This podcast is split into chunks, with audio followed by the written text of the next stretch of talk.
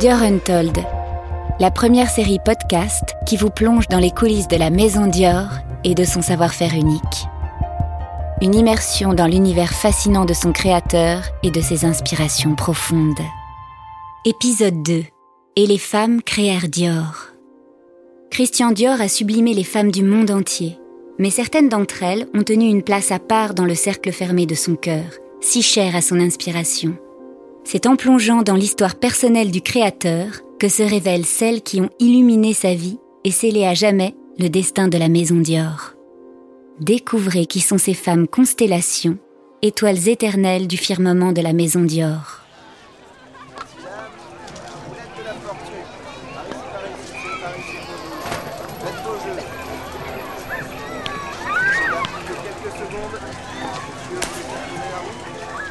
« 1919. Grandville.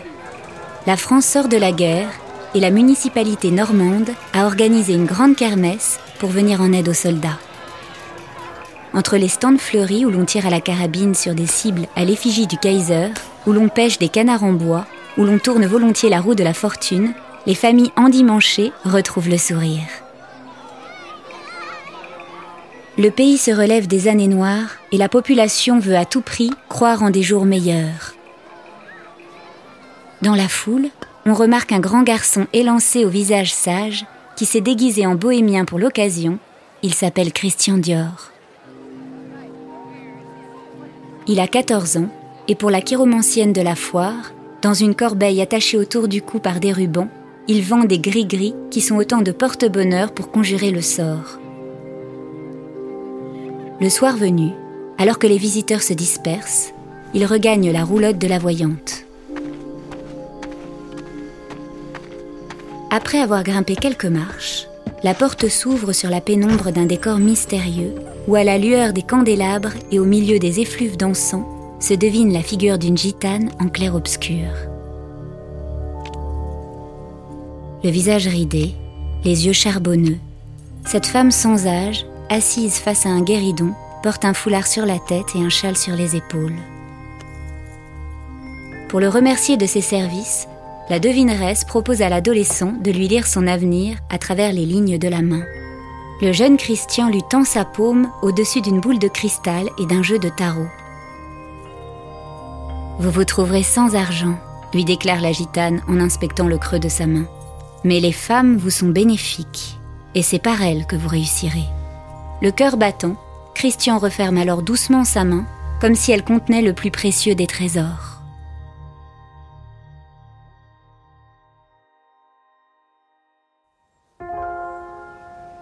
La nuit est tombée, et en regagnant la villa familiale des Rums, qui domine face à la Manche la ville du haut des falaises, Christian Dior admire la voûte céleste. Il sait désormais que sa route sera parsemée de femmes qui sont autant d'étoiles.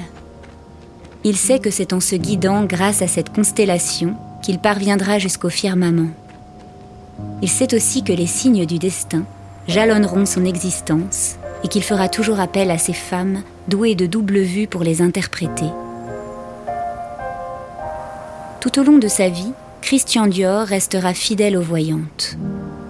Adulte, il consultera ainsi deux fois par semaine Madame Delahaye, sa cartomancienne favorite et l'un de ses plus fidèles soutiens pour apaiser son cœur ou faire des choix décisifs pour sa carrière.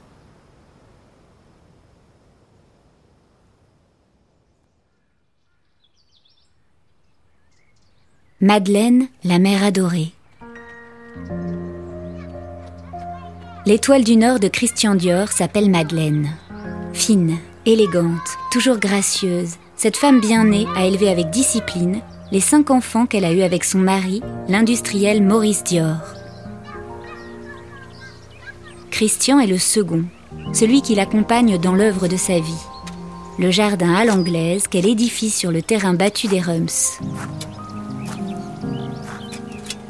Face au vent, face aux intempéries, Madeleine Dior a réussi au fil du temps à planter du géranium, des roses, du jasmin, qui surgissent entre ses mains expertes, telles des plantes exotiques dans ce climat hostile. À ses côtés, il y a toujours Christian, qui apprend de sa mère l'amour des fleurs et les vertus de la patience. Le jardin de Granville est l'expression de l'instinct et de la passion.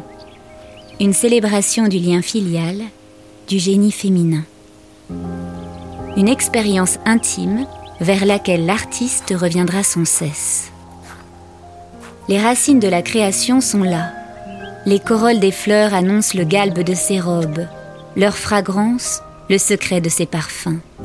J'en garde le souvenir le plus tendre et le plus émerveillé. Que dis-je?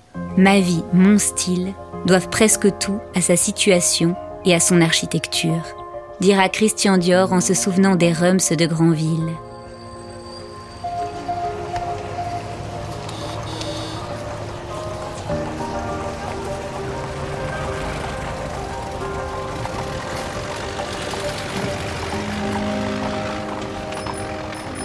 Son goût et ses affinités s'aiguisent également plus tard, à Paris, ou dans le sillage d'une mère qui incarnera toujours à ses yeux l'esprit et le raffinement de la belle époque. Il découvre le travail des couturières, des fleuristes et des artisans. Pour meubler leur appartement du quartier de la Muette, Madeleine Dior a choisi le style néo-Louis XVI. Une porte s'ouvre sur le néoclassicisme français. Christian Dior ne la refermera pas. Sa vision, son esthétique témoigneront toujours ainsi de son amour pour sa mère, pour ses heures passées à ses côtés à arpenter les boutiques de la capitale ou à cultiver les plus belles fleurs de leur paradis de Grandville.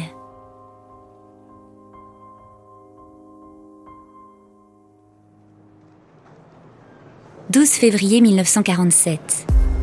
Malgré le froid qui s'est abattu sur la capitale, les plus élégantes parisiennes se pressent au 30 de l'avenue Montaigne pour s'engouffrer dans l'entrée de la maison Dior qui présente sa première collection. Les 98 robes qu'il présente en ce jour d'hiver sont un choc pour l'assistance, une révélation. Taille cintrée, poitrine haute, épaules étroites, jambes couvertes.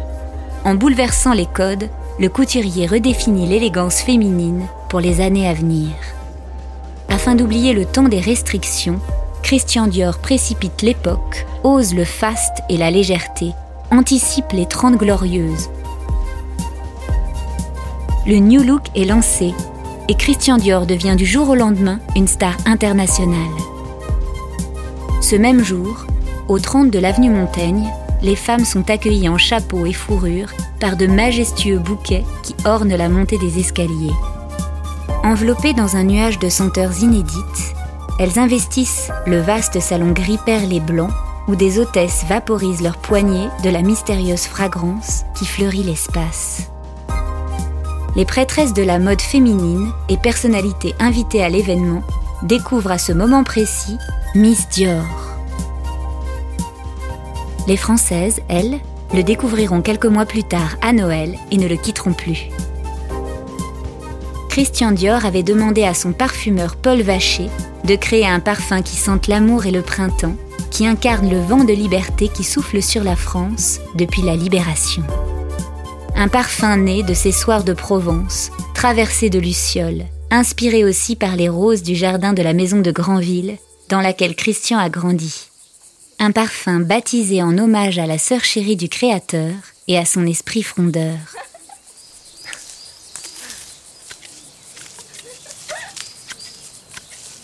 Catherine, la sœur héroïque. Si l'enfance est pour Christian Dior une île au trésor, c'est que ce pays sublimé est habité par Ginette. De 12 ans sa cadette, elle est la petite dernière, celle qui le ramène encore alors que l'adolescence pointe déjà au temps de l'innocence. Dès son apparition au milieu des bosquets de Granville, on ne voit plus qu'elle. De toutes les femmes fleurs qui peuplent l'imaginaire du Créateur, Ginette est celle qui incarne l'élan, l'audace et le courage. Celle qui, en bouleversant l'ordre établi, le précipite dans la vie. Lorsque leur père fait faillite, suite à la crise de 1929, Ginette le suivra dans le Midi, cultivant leur jardin pour assurer leur subsistance.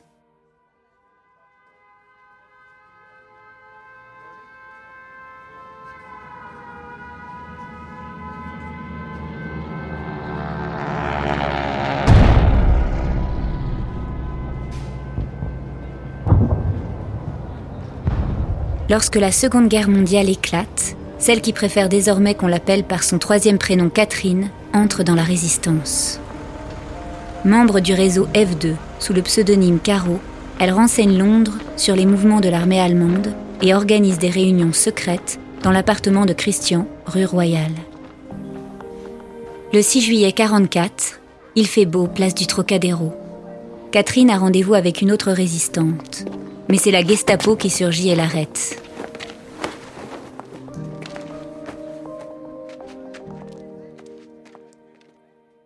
La nuit s'abat sur la jeune femme. Elle est déportée au camp de concentration de Ravensbrück. Durant un an, Christian Dior n'a aucune nouvelle de sa sœur. Il est mort de peur. Seules les voyantes, dont Madame Delahaye fait partie, et qui lui prédisent son retour, arrivent à lui redonner un peu d'espoir. Paris outragé, Paris brisé, Paris martyrisé, mais Paris libéré. Avril 1945. Le téléphone sonne au cœur de la nuit. Christian Dior décroche. Catherine est vivante. La sœur tant aimée sera de retour à Paris un mois plus tard. Christian Dior pleure de joie en l'accueillant à son arrivée. C'est une héroïne pour la France et la plus intrépide des femmes pour son grand frère. Elle est son inspiration. Cette sœur a la personnalité discrète et au destin exceptionnel qui recevra la Croix de guerre 39-45 avec l'étoile vermeille, puis la Légion d'honneur, gardera le même amour des fleurs que Christian. Mandataire en fleurs au Halles de Paris, où la vie bouillonne et reprend ses droits après la libération, elle partira finalement s'installer en Provence, au domaine des Naïcées dans le pays de Grasse. Son havre de paix, où elle consacrera sa vie à la culture de fleurs à parfum, notamment le jasmin et la rose centifolia, qu'elle vendait intégralement dans la ville de Grasse, si chère à son cœur. C'est à cette sœur adorée que Christian dédiera son premier parfum, quelques années plus tôt. En 1947, lors d'une réunion avec ses collaborateurs, Christian Dior cherche un nom pour son premier parfum lorsque Catherine surgit tout à coup dans les couloirs du 30 de l'avenue Montaigne. Mitza Bricard, la muse du couturier, s'exclame alors Tiens, voilà Miss Dior Le parfum est aussitôt baptisé en hommage à la sœur chérie du créateur. Mitza aura ainsi scellé le destin du parfum devenu iconique.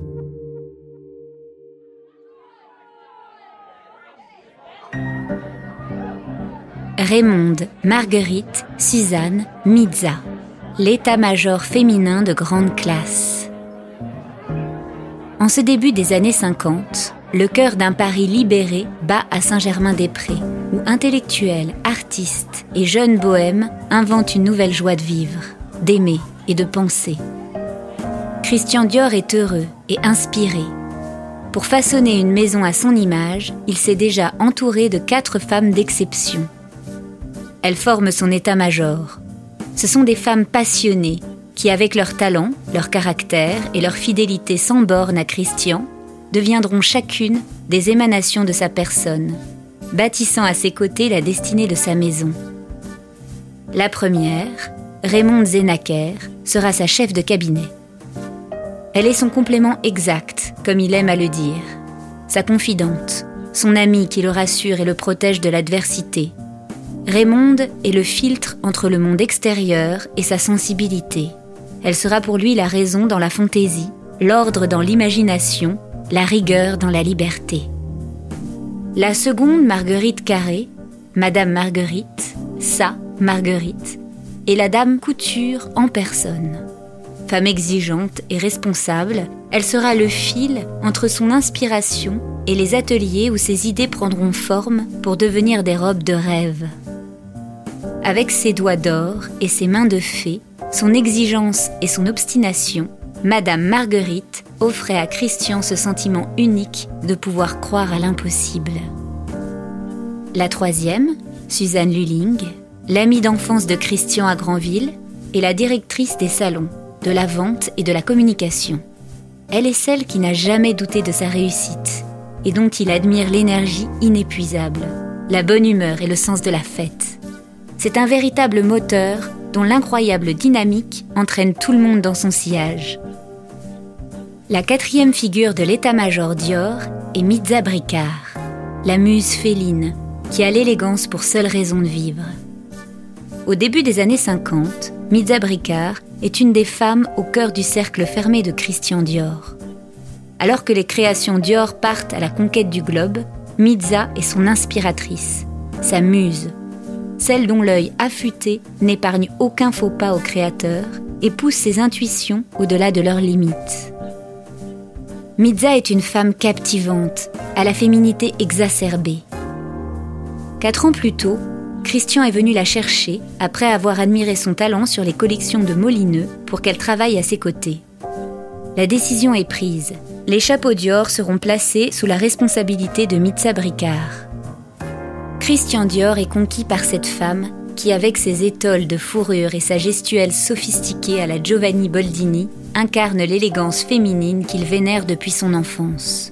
Influencée par l'histoire de l'art, elle va autant puiser ses références dans l'art nouveau de sa jeunesse que dans le Moyen Âge flamand dont elle apprécie la coupe austère des robes comme la démesure des chapeaux. En esthète, cette belle brune à l'élégance féline cultive une certaine excentricité. Chez Dior, elle s'habille souvent d'une blouse blanche, sous laquelle, dit-on, elle est nue, avec pour seule parure ses perles ou ses diamants en rivière autour du cou et un carré de mousseline noué à son poignet. Libre et fantasque, Mitza loue l'élégance des carmélites tout en déclinant le motif léopard de la tête jusqu'aux pieds. Avec son profil de Nefertiti, sa désinvolture et son élégance inimitable, Mitza est unique en son genre. Elle n'a qu'une seule religion, la mode, qu'elle connaît en experte. Inflexible sur la qualité, Madame Bricard va d'emblée à l'expression la plus aiguë de cette chose indéfinissable et un peu surannée qu'est le chic, écrit Christian Dior. Son élégance est le modèle achevé du style cosmopolite. Je pensais qu'une nature aussi singulière équilibrerait à merveille par ses outrances inimitables le tempérament trop raisonnable que je dois à mon hérédité normande. Christian s'inspira de son style pour créer le motif Jungle, qui apparaîtra dans les collections Printemps-été de 1947. Des années plus tard, la présence de la muse se fait encore ressentir à travers les foulards de soie de la maison, nommée Mizza, par Maria Grazia Chiuri, directrice artistique des collections femmes haute couture, prête à porter et accessoires de la maison Dior. Hommage à ce petit carré de mousseline qu'elle portait toujours à son poignet. François de Machy, créateur parfumeur de la maison Dior, rendra lui aussi hommage à cette femme tant admirée par Christian en créant le parfum éponyme. Le flamboyant Mizza se dessinera comme un parfum ambré entre la rose Dior que Christian aimait tant et les notes orientales qui symbolise la muse féline à la personnalité flamboyante. Est-ce que la rose antifolia pourrait être une femme? Je pense que ça peut être euh, plutôt beaucoup de femmes. Et je ne suis pas le premier à dire ça, mais, euh, mais les poètes ont suffisamment chanté euh, la rose, à commencer par Ronsard, qui voyait dans la fleur de, rose une similitude, tout au moins, ou une, une allégorie au la femme. Et donc euh, c'est une manière d'effeuiller la rose. Lucky, France, Sylvie, René, Ala et Victoire. Les fées de la cabine. La cabine est pour Christian Dior un monde à part. Telle une loge de théâtre, elle a ses fauteuils, ses lampes et ses miroirs. Pour lui, elle n'est habitée que par des fées, et chacune de ces créatures célestes est une facette composant une image idéale, celle qu'il se fait de ses clientes. Ce sont douze jeunes filles de toutes les tailles, brunes ou blondes, juvéniles ou adultes, qui font vivre ce lieu sacré et qui, grâce à la diversité de leur personnalité, créent la mystérieuse alchimie du style Dior, l'air de la maison. La cabine créée par Christian Dior est un peu particulière. Convaincu que l'on est mannequin plus qu'on ne le devient, le créateur accepte que se présente toute jeune fille qui désire faire ce métier. Pour chacune d'entre elles, il a une tendresse particulière qu'il garde à l'esprit en imaginant ses créations.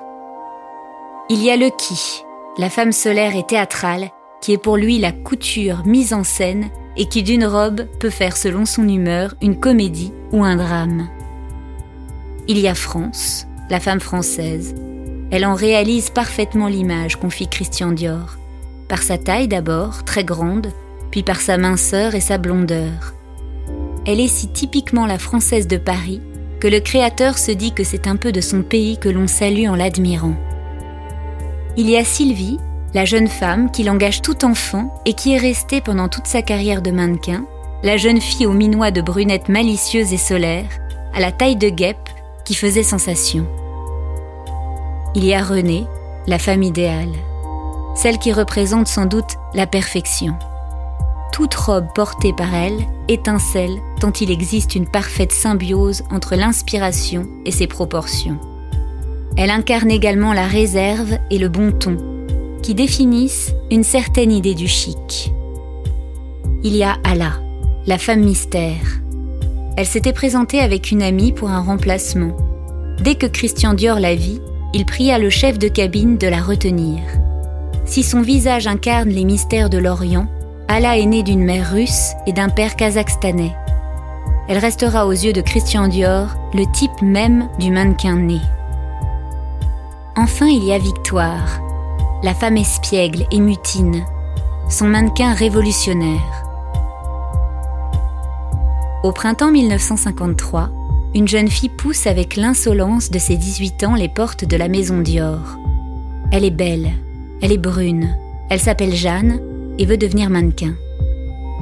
Christian Dior la reçoit dans son bureau et ne prend même pas la peine de lire la lettre de recommandation que lui a écrite le rédacteur en chef du magazine Vogue. Le créateur est subjugué par la beauté insolente de cette gamine, qui lui évoque les caves enfumées de Saint-Germain-des-Prés, où la jeunesse danse jusqu'à l'aube sur du jazz. Son physique va à l'encontre des dictates du mannequinat. Elle est petite, a une taille de guêpe, de la poitrine et des cheveux courts. Mais son visage arrondi s'illumine d'un sourire ravageur et la sensualité qui émane de sa personne est unique. Christian Dior l'engage sur le champ. Après avoir demandé son prénom à la jeune fille, Christian Dior lui annoncera Bon, eh bien vous serez Victoire. L'arrivée de Victoire est une déflagration. Les autres mannequins détestent cette nouvelle venue qui menace par son originalité de les éclipser. Et sa première apparition en public offusque les clientes qui ne comprennent pas qu'on puisse leur présenter un mannequin qui n'est même pas bien faite et qui ne sait pas marcher. On appelait la jeune fille la scandaleuse, la sale gamine, la frondeuse. Pourtant, Christian Dior tient bon.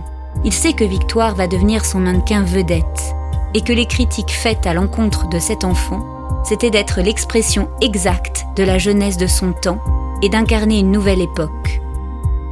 Mes mannequins, c'est la vie de mes robes, aimait à dire Christian Dior. Et je veux que mes robes soient heureuses, c'est au moment précis où ces mannequins ont revêtu un modèle et qu'elle s'apprête à se lancer dans le cercle de lumière des salons que ces robes prennent pour lui leur plus complète signification. Pour défendre et révéler ses créations, Christian Dior choisit, selon son expression, des mannequins devenus femmes et non des femmes devenues mannequins. Il privilégie ainsi le caractère des mannequins. Face à l'audience, celle-ci sourit désormais, virevolte en jouant avec les étoffes, incarne la robe qu'elle présente.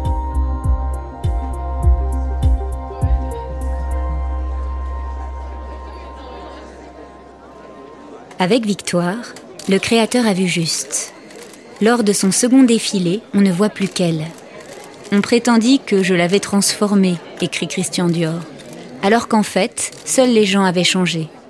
Tout à coup, les charmes et les beautés un peu acides de Victoire leur étaient apparus. Dès lors, ils se l'arrachèrent. Victoire fera la une de tous les journaux et parcourra le monde, avec ses yeux maquillés de noir qui ne la quitteront plus. À l'époque, dans l'effervescence des cabines, il n'y avait pas de maquilleuse et les mannequins se maquillaient très peu. Victoire, elle, toujours à contre-courant, entoura ses yeux de crayons noirs, mais aussi ses lèvres. Quand elle défila pour la première fois devant Christian Dior maquillée ainsi, le créateur, par son silence, lui donna son approbation.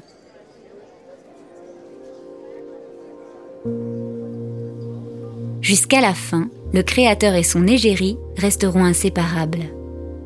Victoire est la dernière étoile de la constellation Christian Dior, celle qui lui permit, grâce à sa modernité, de s'affranchir des frontières en précipitant ses créations dans le futur et de conquérir ainsi la Voie lactée. Inspirée par la beauté, l'intelligence et le courage des femmes, la vision de Christian Dior n'a cessé de rayonner à travers le monde. Les graines semées dans le jardin de Granville, donnant naissance à des générations de femmes fleurs, parties à l'assaut de leur destin.